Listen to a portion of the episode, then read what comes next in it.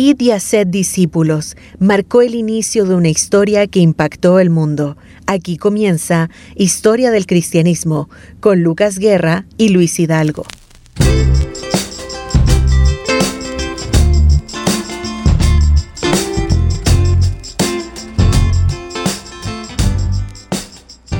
Hola, ¿cómo están, amados? El Señor les bendiga grandemente. Sean bienvenidos, como siempre, a una nueva edición de este su programa Historia del Cristianismo. En este programa abordamos temas relevantes, temas de los orígenes del cristianismo como también de la iglesia. Y son temas súper, súper importantes y necesarios también que debemos tener porque finalmente es la historia de Cristo, pero también es la historia de los creyentes, ¿verdad? De los, del camino, los cristianos, que somos nosotros. Como siempre, está nuestro hermano Luis Hidalgo con, con nosotros. ¿Cómo estás, Luis? Hola, Dios te bendiga. Dios, te bendiga también. Buen día a mis hermanos y amigos también que escuchan. Eh, así que muy contento de estar nuevamente en este medio para entregar información, enseñanza para edificar al cuerpo de Cristo. Así que, ¿te parece si oramos, Lucas? Sí, oremos al Señor. Bendito Dios, muchas gracias te damos por este tiempo que nos concedes a través de Radio Armonía para entregar información, pero no mera información, sino que todo el consejo tuyo para de alguna manera conocerte más, obedecerte mejor, ser más santos cada día, ser más como Cristo, Señor, es nuestro único afán.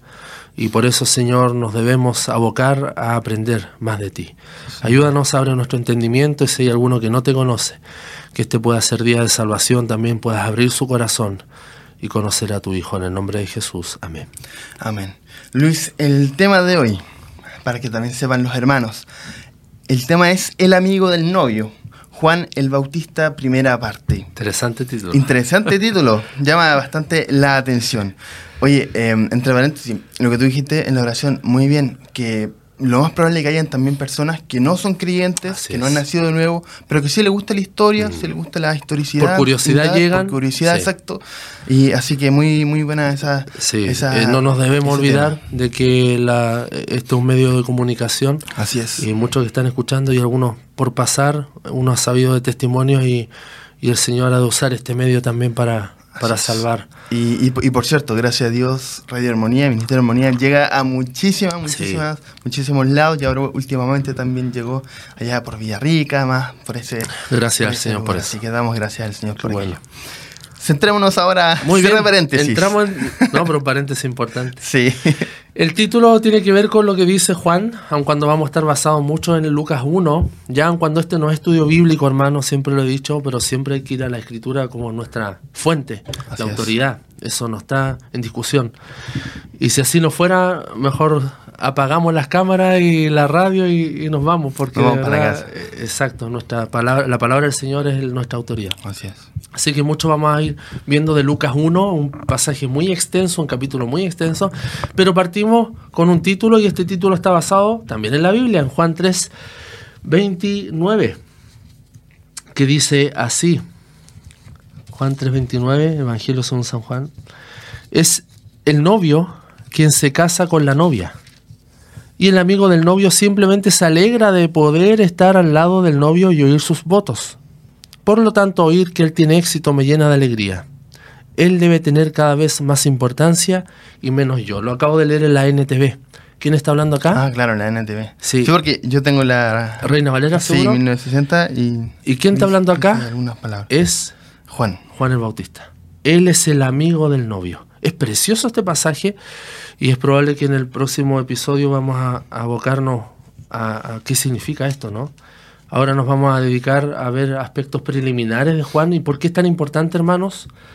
Porque entramos a la primera voz profética después de cuatrocientos y tantos años de silencio, que mira, como hemos viajado durante meses, vamos a cumplir casi un año, gracias al Señor y llegamos a la apertura de la voz profética. Hemos visto aspectos, aspectos preliminares de cómo leer el Nuevo Testamento, en cronología, teología del Nuevo Testamento, eh, pero ahora ya nos abocamos a un personaje tan importante, muy importante, porque Jesús mismo dijo, no ha nacido otro más grande que Juan, nacido de mujer.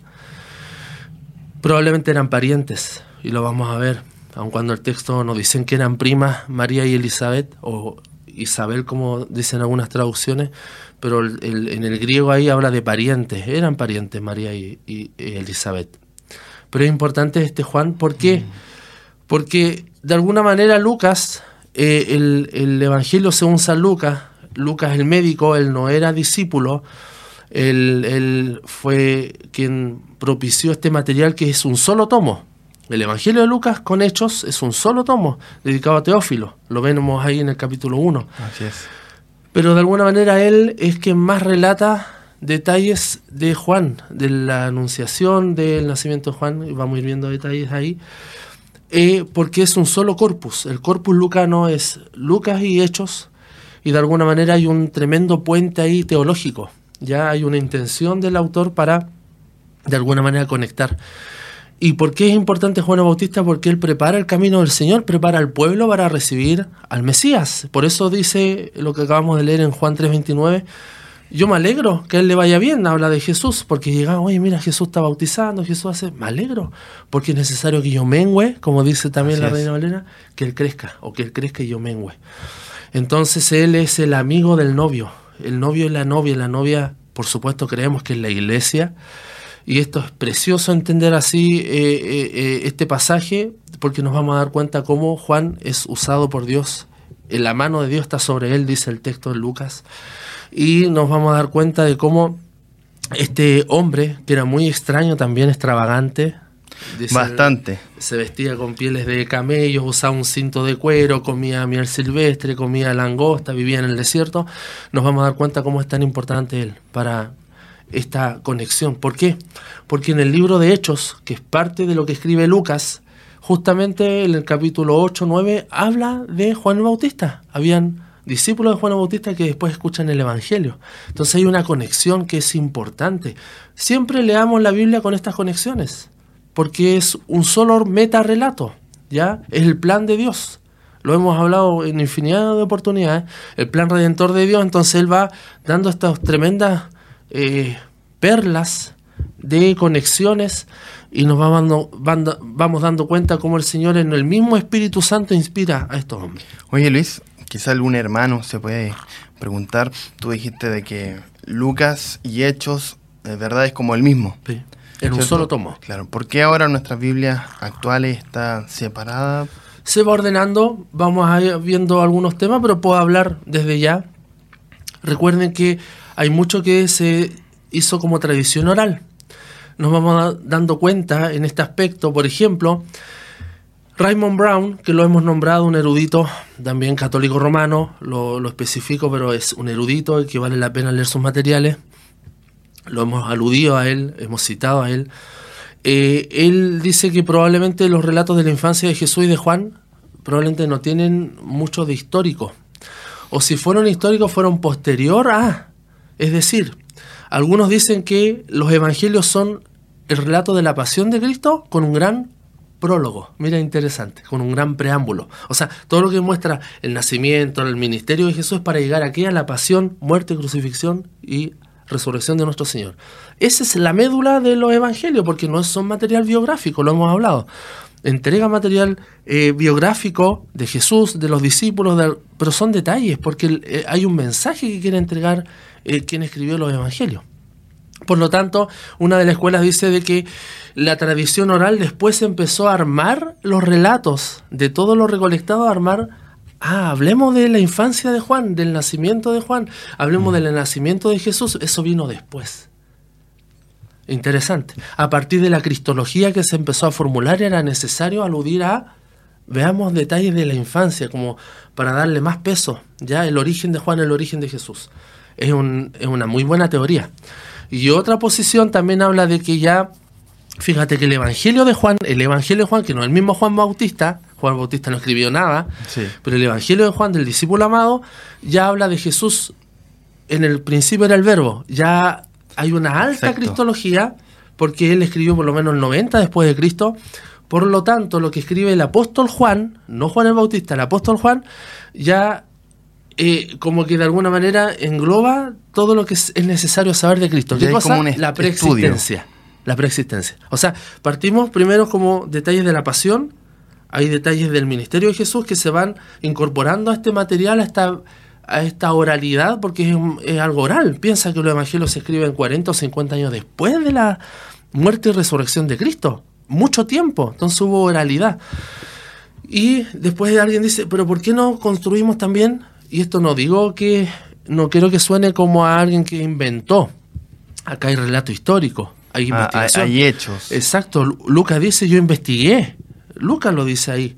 Investigué para, para dar cuenta de, de que Jesús es el Cristo. Eh, de alguna manera entonces se va incorporando este material, este material, cuando hablo de materiales como estos relatos, para dar cuenta de la infancia de Jesús y de Juan.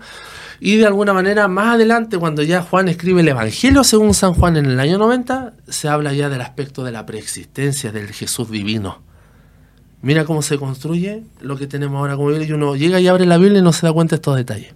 Muy bien. Qué hermoso ahí la, la mano del Señor actuando en todo tiempo. En este último tiempo ha habido un énfasis en estudiar a Juan el Bautista, ¿ya? Porque hubo siglos que no, no era, aun cuando es patrono de muchas eh, iglesias. eh, Sí. Es muy importante Juan el Bautista en España, ¿no? Tiene su día, 24 de junio creo, que se celebra como el nacimiento de Juan el Bautista.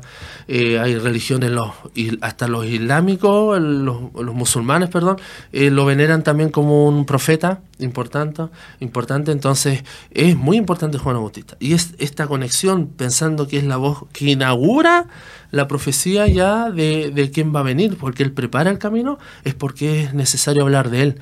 Porque no podríamos tener un cristianismo sin ninguno de los aportes de todos estos personajes que Dios usa. ¿ya?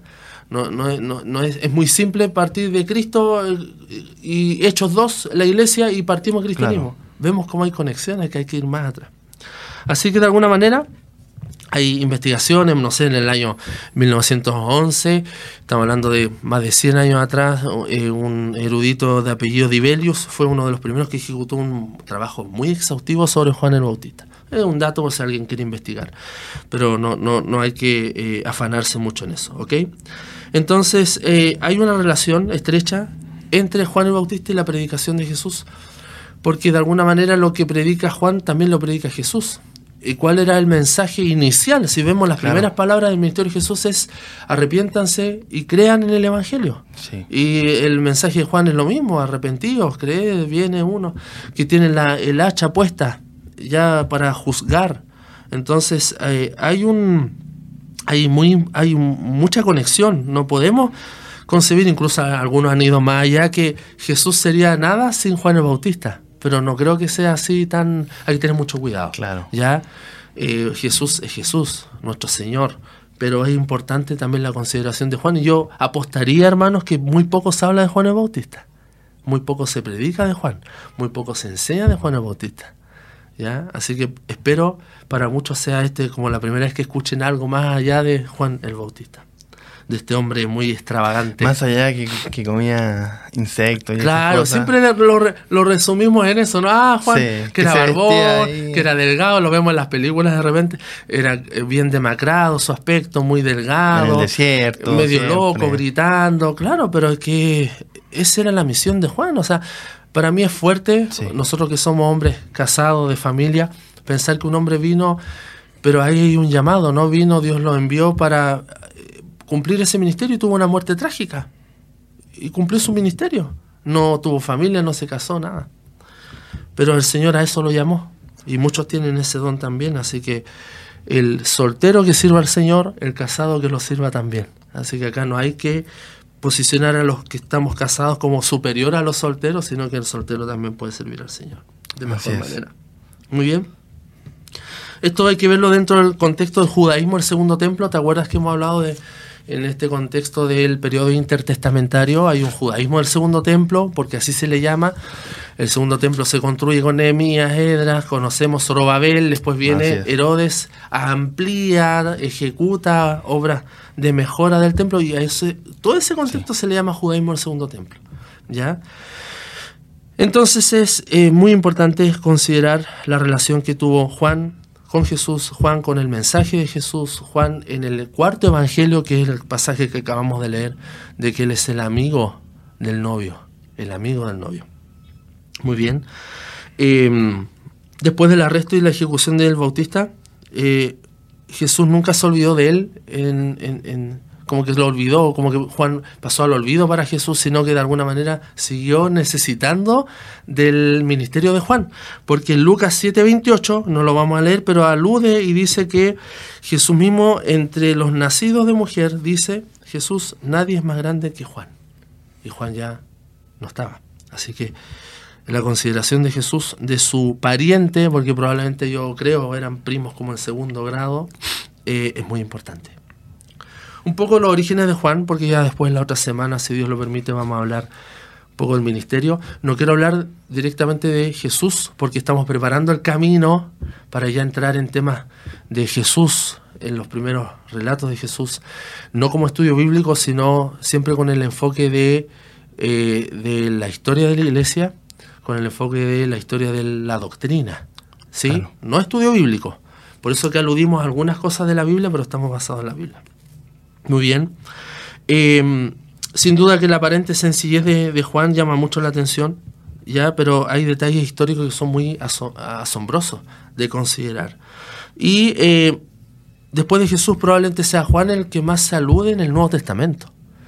Y el libro, el Evangelio de Lucas, es quien más relata en extenso eh, aspectos de Juan el Bautista. Así que no es algo que podemos pasar directamente como pasemos de Juan a Jesús. ¿no? Eh, sabemos, como nos relata la Biblia, que eh, los padres de Juan el Bautista tuvieron algunos, algunas complicaciones, eh, porque Zacarías y su madre Elizabeth eran ancianos, eran estériles. y sabemos que Zacarías era sacerdote y era de la orden de Abías. La orden de Abías era una de las 24 divisiones que hizo David ya de las órdenes sacerdotales. Es interesante que un sacerdote se podía casar incluso con alguien de otra tribu, pero que no fuera mm. ni prostituta, no fuera eh, adúltera, ¿ya? Entre otros aspectos, no se podía casar con ella por, todo el tema de la pureza, pero podía ser de otra tribu. Sin embargo, este Zacarías se casa con una mujer que también era de la misma tribu de él, ¿ya? O sea, también era levita, era de, la descendencia de Aarón. Y eso da más potencia a que ambos, y dice el, texto bíblico, y yo, si no leo los pasajes hermanos, es por un tema de tiempo. Usted lea Lucas capítulo 1 completo, son cuántos versículos, más de 80 versículos, 80, 80 versículos justos.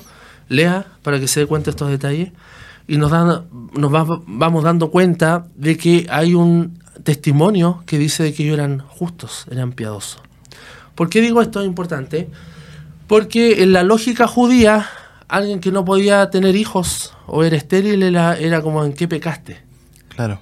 Eh, a ver qué pecado hiciste, por eso eres estéril, porque el tener hijos era como bien visto, ¿no? Entonces, en esa lógica, el testimonio de Lucas es muy cuidadoso de decir eran justos, eran buenas personas, eran agradables a Dios en su testimonio. Tanto Zacarías, el anciano Zacarías, y la mujer, que era anciana, probablemente, eh, hablando de detalles femeninos, ya había pasado la menopausia incluso, porque no podía tener hijos. Y por lo tanto, cuando vino la anunciación del el ángel Gabriel, vemos que es el mismo ángel que le habló a Daniel en el Antiguo Testamento. Eh, él como que duda ¿Y qué le pasa? ¿Se queda? Sí, se queda mudo. Se queda mudo. Se le pega la lengua al paladar. Entonces, es importante considerar esto, el contexto. Y hay otro detalle importante de este contexto de Zacarías como sacerdote. Él no era sumo sacerdote, era sacerdote de la orden de Abías. Es que durante el periodo, periodo intertestamentario, Lucas lo hemos ido viendo, asumieron los descendientes, o no descendientes, los generales de Alejandro Magno, ¿te acuerdas? Sí.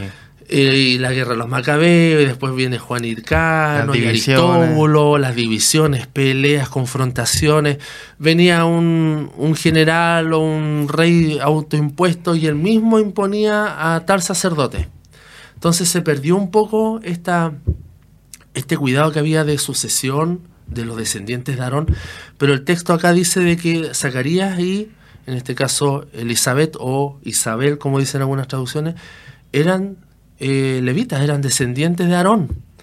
Entonces eso da cuenta de que hay una pureza sacerdotal que viene transmitida. De que Dios resguardó ahí. Exacto, Dios resguardó y eran hombres piadosos. O sea, mira, con tanto cuidado hay que leer el texto bíblico porque nos damos cuenta de que para la imagen judía ellos tenían un buen testimonio y nadie podía dudar de ese buen testimonio. Nadie podía achacarles el hecho de que, ah, no tienen hijos porque eran pecadores, no tienen hijos porque eran así, no tienen hijos porque es un castigo divino. No. Eran como intachables. Entonces tenían un buen testimonio. ¿ya? Y de tal manera Lucas, el, médico amado, el historiador Lucas, ejecuta el material de manera magistral porque hace lo que se llama, usa una técnica que era propia de la literatura griega, más bien clásica, que se llama la síncresis. Y la síncresis era eh, juxtaponer, ¿ya? o hacer un paralelo entre los relatos para igual hacer sobresalir una de las partes.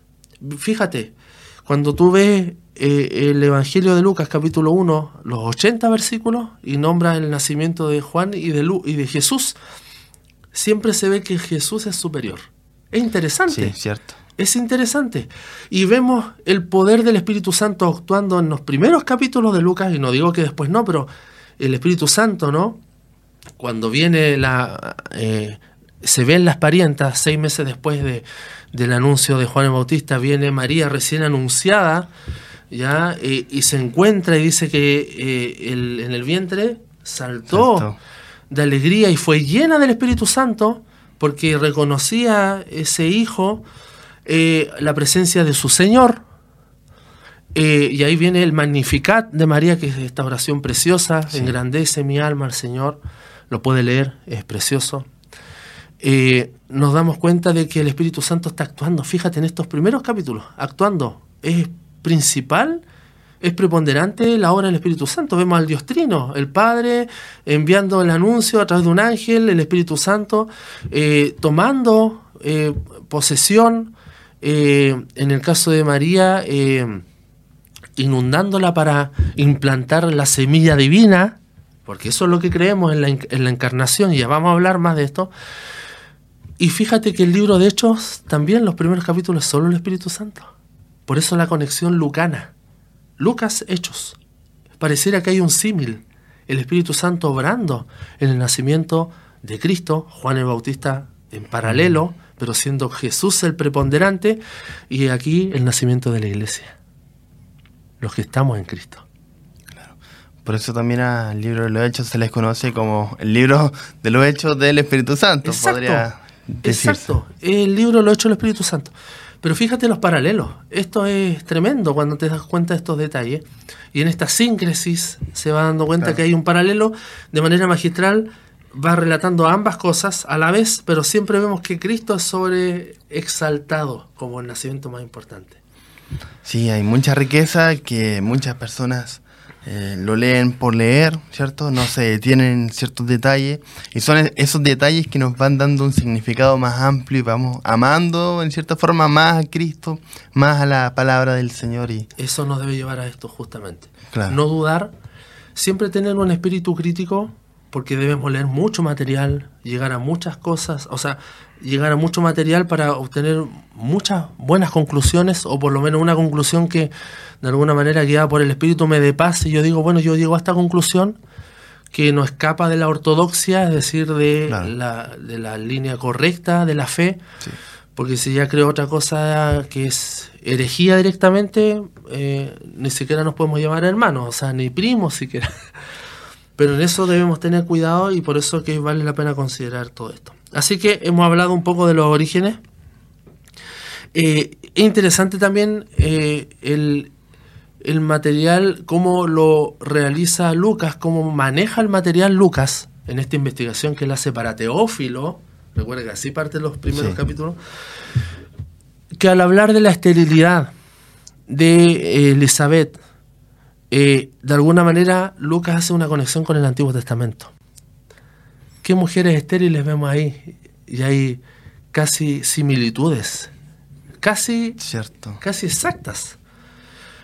vemos eh, Sara, vemos Raquel, vemos Ana y Elcana, Samuel, Ya eh, muchos eruditos han dicho de que Lucas está leyendo, de hecho, el, episodio de Samuel, en primera de Samuel. Ella lloraba, que no podía tener hijos, van con el cana. Y finalmente, ¿qué hace Ana cuando ya eh, queda eh, embarazada? Ofrenda a su hijo al ministerio del Señor. Y los relatos nos dan cuenta de que lo último que se sabe de Juan es que crecía crecía, pero se fue al desierto. Y la conclusión es de que los padres de Juan el Bautista eran ya ancianos. Probablemente él no tuvo a sus papás mucho tiempo. Por lo tanto creció más bien solo. Y ahí vienen algunas eh, hipótesis de que Juan perteneció probablemente a alguna de las facciones de los esenios. ¿Ya? por ejemplo, en Qumran, que se han encontrado los escritos, que en algún momento vamos a hablar de aquello, se reunían en el desierto y muchos dicen que Juan tuvo conexión con ellos, fue casi criado por ellos, porque aun cuando ellos no se daban muchos en matrimonio, sí aceptaban niños que quedaban a veces abandonados y los recibían para criarlos de alguna manera. Entonces, interesante cómo Lucas es posible, pero hay también diferencias porque eh, lo, de la, la, secta de Qumran, llamado secta, ¿no?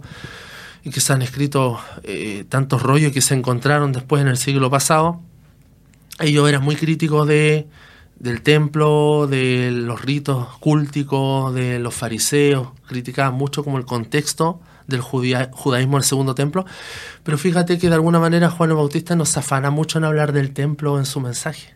Él habla, hace un llamado, un mensaje de arrepentimiento en general al pueblo de Israel, en general. Entonces hay detalles que no son acordes con que él sí perteneció a, los, a los, en este caso a los de Qumran, a los esenios. Probablemente hubo otro líder importante que se fue al desierto llamado Vanus, también en el desierto, y es probable que también perteneció a, a ese a ese personaje, tenía muchos adeptos ya en el desierto. Entonces son detalles que vale la pena considerar e investigar más. No nos vamos a, afanar en ese detalle ahora. Pero eh, da cuenta de que la infancia de Juan no fue fácil. Creció más bien solo, porque la conjetura, ¿por qué conjeturamos esto? Porque los padres de Juan ya eran ancianos, no hay, no, no, probablemente no vivieron mucho más, no vivieron mucho. Muy bien. Entonces, dentro de todo este contexto que hemos ido hablando, detalles, hermanos, perdón si de repente eh, he sido un poco disperso, pero el tiempo eh, pasa y el tiempo es breve. Entonces, todos estos detalles van haciendo que construyamos algo y podamos considerar algunas cosas y usted anotará, apuntará, investigará un poco más de tal o cual cosa. Pero dentro de este contexto, Lucas, es que hay que entender la mención del sacerdocio de Zacarías sacerdote puesto por el rey que se le antojaba, imperio romano imperante, no había voz profética. Entonces, que venga un anuncio a un sacerdote descendiente de Leví eh, y llegue con este mensaje de que va a haber uno que va a preparar el camino del Señor, hace de que él, de esta tremenda bendición llamada el Benedictus, algunos le llaman el Benedictus, eh, donde vemos que Zacarías profetiza, dice entonces el 67. ¿Lo puedes leer tú, Lucas? Algunos versículos ahí. Lucas 1, 67. Esto es cuando ya nace Juan. Me salté un poco. Lucas 1, 67. Y, Zacarías su padre fue lleno del Espíritu Santo. Otra vez el Espíritu. Y profetizó diciendo, bendito el Señor Dios de Israel que ha visitado y redimido a su pueblo, y nos levantó un poderoso Salvador, en la casa de David su siervo, como habló por boca de sus santos profetas que fueron desde el principio, salvación de nuestros enemigos y de la mano de todos los que nos aborrecieron, para hacer misericordia con nuestros padres, y acordarse de su santo pacto, del juramento que hizo Abraham nuestro padre, que no, que no había de conceder que librados de nuestros enemigos, sin temor le serviríamos, en santidad y en justicia, delante de Él todos nuestros días. Hasta ahí. Y fíjate que el 76 dice, y tú, mi pequeño hijo, serás llamado profeta del Altísimo. ¿Te das cuenta cómo está clara la preponderancia de nuestro Señor Jesucristo? porque aquí ya nació Juan. Y él se le soltó la, se le despegó la lengua, dice Zacarías, padre de Juan, y él nos, nos parte hablando de su hijo. Señor, gracias porque nos diste un hijo en nuestra vejez y él va a ser importante, él va a preparar el camino. Se va a lo... Se va a lo medular, que es el Salvador. Esto es precioso, es precioso, porque nos va dando cuenta del primer advenimiento de nuestro Señor, la encarnación. Cuando sabemos que Él es preexistente, está eternamente a la diestra del Padre, eternamente engendrado pero ahora viene este anuncio al pueblo. Fíjate que lo van a leer ustedes ahí, hermanos, eh, cuando ocurre todo este tema del nacimiento de, Juan el Bautista. Eh, cuando quieren lo llevan al octavo día ya para ser circuncidado. Es interesante que le ponen ahí el nombre, siendo que los nombres se le ponían al nacer. Hay un detalle importante también ahí, hay una diferencia. Y es probable que, dicen algunos, que tomando un poco de la lógica de los ritos griegos es que ponían el nombre después, no al nacer, como era la costumbre. Y no le ponen el nombre ni del papá ni del abuelo, que era propio de los judíos. Fíjate que le dicen a Elizabeth, ¿cómo se va a llamar? Juan, dice ella. ¿Cómo sabía ella si él estaba mudo? Probablemente le escribió antes y eso da cuenta de que podía leer también. E mira estos detalles, porque ella dice Juan. Y después le preguntan a él, ¿y cómo se va a llamar? Y él dice, escribe en una tablilla y dice Juan. O sea, hasta en eso el, Señor se preocupó de revelar el nombre. Y no ponen el nombre porque todos preguntan, ¿y por qué no sacaría? O de tu abuelo, ¿ya? Eh, que era normal. No, le pone el nombre Juan porque era el nombre revelado por Dios, lo que da cuenta de que todo esto es divino. Claro. Todo esto es providencial. Entonces, eh, es importante como el profeta en el espíritu, y esto es también teológicamente es trascendental porque vemos, por ejemplo, Mateo 16, cuando pregunta, ¿y ustedes dice, qué dicen que soy yo? Le preguntan, ¿no? Y Pedro dice, tú eres el Hijo, el, Dios de, el Hijo del Dios viviente. Y Jesús le dice, eso, e, eso no te lo reveló sangre ni carne, ¿no? Mi Padre a través del Espíritu. Mm. no podemos declarar verdades desde lo profundo de nuestro ser si el Espíritu Santo no está en nosotros. No podemos. Podemos decir de la boca para afuera muchas cosas, doctrina, profesarlo, pero distinto desde, desde el corazón, desde la propia vida, desde la intimidad de nuestro ser, decir, mm. nuestro Dios es un Dios trino, Jesucristo es nuestro Señor y amante Salvador, el único y suficiente Salvador, ¿te das cuenta? Entonces, eso lo da el Espíritu, lo da el Espíritu. E incluso alguien que no tenga el Espíritu simplemente no es capaz de decir que Él es Jesús el Señor, porque no, yo, ¿qué Señor? Si yo soy mi Señor. Esas cosas hay que verlas así. Así que, mira qué tanto detalle estamos viendo, Lucas. Vemos entonces Juan. Eh, y es otro detalle importante de, Juan, ya esto lo dice también Roberto Martínez Rivera, que escribe un muy buen libro sobre Roberto Martínez Rivera, eh, un erudito del Nuevo Testamento, profesor del Nuevo Testamento. Eh, da cuenta de este estudio que hace de Juan, y él dice de que eh, es interesante que siendo Zacarías y Elizabeth los padres de Juan, de descendientes del sacerdocio, como era lo que se esperaba, el hijo también debería haber sido descendiente o, debería haber eh, entrado a, al rol sacerdotal, pero no fue así. De hecho, ni alude a eso Juan el Bautista.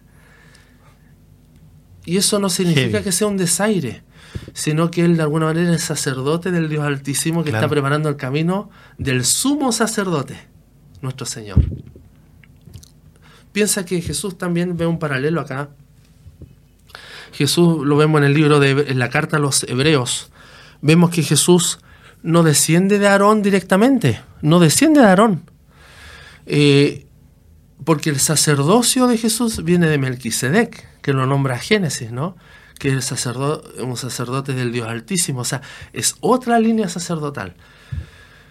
Lo cual no dice que hay una contradicción, pero es interesante ver esto de las líneas sacerdotales para darnos cuenta de que el sacerdocio, el sumo sacerdocio de nuestro Señor Jesucristo, que Él hizo sacrificio una vez y para siempre, viene desde arriba. Viene desde arriba. Y Juan aun cuando en la carne viene de la línea directa de Aarón, Leví, todos los sacerdotes y después las 24 divisiones que hace David, en este caso la orden de Abías, pero él no considera eso como yo voy a ser sacerdote. Tiene una labor más importante. Claro. una misión, un llamado que, que viene de lo alto. Y eso también da cuenta para los judíos que están leyendo esto, y un gentil como Teófilo probablemente era un gentil, esto es, wow, es que este mensaje no es para Israel. Hay un nuevo pueblo. ¿Te das cuenta? Hay un nuevo pueblo. Hay una novia que se compone de todos los que creen en Cristo. Ese pueblo se está formando, la iglesia. Ya no es solamente Israel, mm. porque si no, ah, mira, sacerdotes de los nuestros. Él está predicando arrepentimiento a Israel, está bautizando eh, para que vengan al arrepentimiento, está preparando acá. Pero ¿cómo si somos hijos de Abraham? Que viene este, este pelafustán acá, vestido de camellos, todo roñoso, con, probablemente con mi barba. viene a predicar esto si somos judíos, hijos de Abraham. El hacha está puesta a la raíz de los árboles y el juicio viene, ¿no? Vendrá uno que bautizará en Espíritu Santo y fuego, lo que habla de juicio. Y eso nos da cuenta de alguna manera que eh, de donde viene Juan el Bautista es tiene una orden directa del Señor, de Dios, hacia eh, eh, para preparar el camino de nuestro Señor Jesucristo. Hay una continuidad, y esto lo que acabo de decir tiene conexión con lo que voy a leer ahora. Esto también lo dice Roberto Martínez. Hay una continuidad entre el judaísmo piadoso y seguidores de Jesús. Porque en todos los tiempos hay un judaísmo piadoso. O sea, del pueblo de Israel han habido israelitas perversos y malos. Y no porque se llaman Israel están listos, sino que hay un remanente fiel, y ahí lo vemos en la escritura, un pueblo que alaba al Señor, que adora a su Dios, que espera el día de salvación en el Mesías, y ahí tenemos todos los santos del Antiguo Testamento, hay una conexión entre esa piedad de Israel y lo que vemos ahora con los seguidores de Jesús, o sea, con el nuevo pueblo que Él está formando. Lo que da cuenta de que no hay una desconexión, no es como que, ah, eh, como que todo lo que pasa en el Nuevo Testamento, ahora ya estamos en el Nuevo Testamento, está totalmente desconectado del Antiguo, no, hay una profunda conexión, es un solo metarrelato. Y ahora la voz profética que alude a Isaías, que dice, vos que clama en el desierto, enderezar la vereda, eh, da cuenta de que hay una conexión, hay una, hay una profecía en torno a Juan, de que él va a preparar el camino del pueblo, un pueblo que esté deseoso de, un, de un Señor y de un Salvador como Jesucristo. Entonces, esta conexión es importante para no poner el peso de que esto es para Israel, Israel, Israel, no, hay un nuevo pueblo. El Señor vino a los suyos, los suyos no lo escucharon, no lo reconocieron, él llora sobre Jerusalén, Israel mm. queda de lado y hay un pueblo que se está formando ahora con judíos y con gentiles. Efesios 2, que para mí es un pasaje vital, Lucas, cuando vemos que hay un solo pueblo. Hay un solo pueblo. Así es, Luis. Ha sido un, un programa, hermano, un programazo. Mucha información, pero a Dios gracias porque podemos ver esta, mano, como siempre decimos, esta mano invisible del Señor, que está moviendo, ¿verdad? Que es providencial, que deja su remanente, un remanente santo, para, para traer, ¿verdad? Salvación, esperanza, pero también juicio y justicia. Em, así que eso, Luis, un gusto. Amén. Nos veremos en el próximo episodio, si Dios lo permite. Amén. Que así sea con la segunda parte. Porque estuvimos viendo la primera. Y ahora sí viene la segunda parte. Invitarle también a todos ustedes, amados hermanos, a que nos puedan seguir en nuestras redes sociales, Facebook, Twitter, Instagram, nuestro canal de YouTube también tenemos ahí para que usted nos pueda, em, eh, pueda estar participando, ¿cierto? Tener esta interacción con nosotros a través de las redes sociales, como así también de nuestro correo electrónico. Si tiene alguna duda, alguna consulta sobre estos temas que hemos estado tocando, eh, se nos puede mandar un correo a historia.armonía.cl historia.armonía.cl y le vamos a estar respondiendo de mediante a la brevedad. Luis, el Señor te bendiga. Amén. y nos estamos viendo ya la próxima, en una próxima oportunidad de este, su programa Historia del Cristianismo. Dios les bendiga.